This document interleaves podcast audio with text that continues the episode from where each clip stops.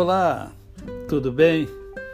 Quero conversar hoje com você nesse dia que o Senhor nos dá, mais um dia para vivermos em plenitude de vida, para vivermos com gratidão e com amor no coração.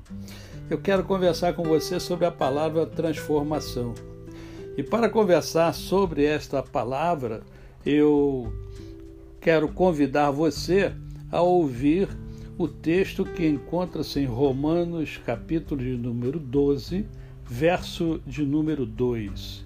E não vos conformeis com este século, mas transformai-vos pela renovação da vossa mente, para que experimenteis qual seja a boa, agradável e perfeita vontade de Deus.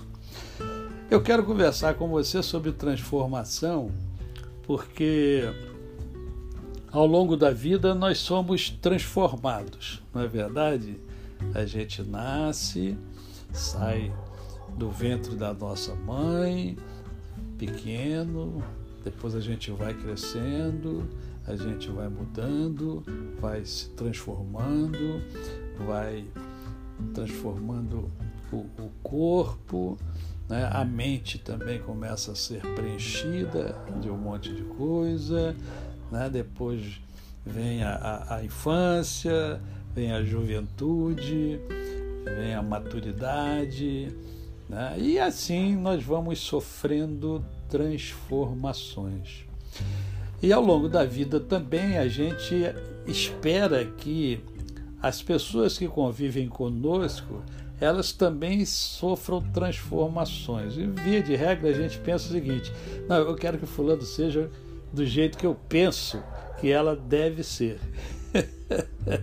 Só que a transformação ela precisa acontecer em nós, em você, em mim, dentro de nós.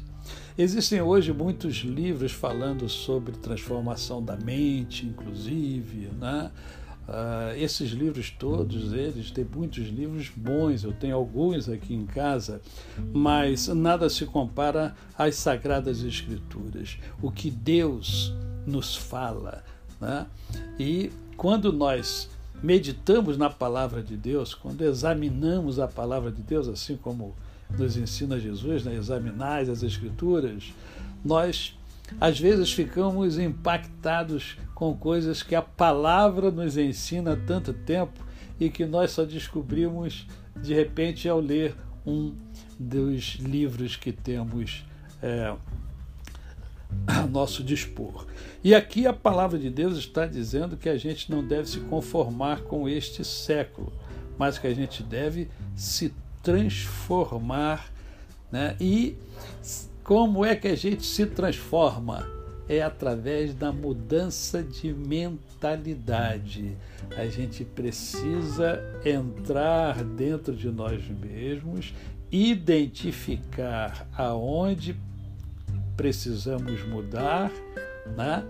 E mudar através de um novo pensar, né? de um novo pensar sobre nós mesmos.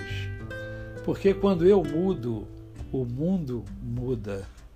Quando eu mudo, o, o, quando eu mudo, o meu mundo se transforma. Quando eu mudo, as pessoas que comigo convivem também percebem a mudança e muitas das vezes elas também mudam.